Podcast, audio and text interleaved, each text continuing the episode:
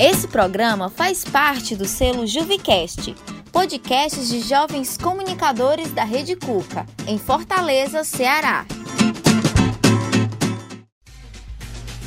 Dois minutinhos.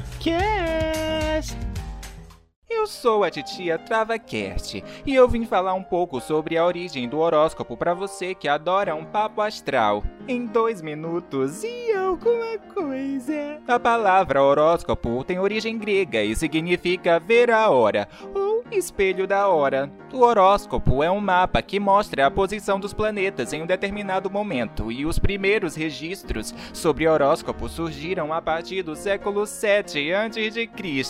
Já o horóscopo, como conhecemos hoje, surgiu por volta do século 5 a.C., com a criação do zodíaco, que é uma mistura da astrologia milenar dos babilônios, da matemática dos egípcios e da filosofia grega. O fato é que as diversas civilizações olhavam para o o céu buscando a relação de eventos celestes e terrestres, e esse hábito de observar os astros fizeram descobertas como as estações do ano, o calendário e o tamanho da Terra. Os mesopotâmicos, inclusive, foram os primeiros a acreditar que os astros poderiam anunciar o tempo que ocorreriam eventos relacionados à vida do ser humano, principalmente o destino de recém-nascidos e até mesmo o fim ou início de uma guerra. As análises eram feitas pelo registro de posição dos astros durante o acontecimento. Outra coisa é que a construção do horóscopo inicialmente era feita apenas para reis. Depois, os gregos começaram a comercializá-lo e no século XVIII, os jornais britânicos popularizou, tornando o horóscopo de jornal como conhecemos hoje. O retrato do céu e o seu registro no exato momento que a pessoa nasce é chamado de carta natal. Porém, os planetas continuam girando na órbita do Sol e esses movimentos cíclicos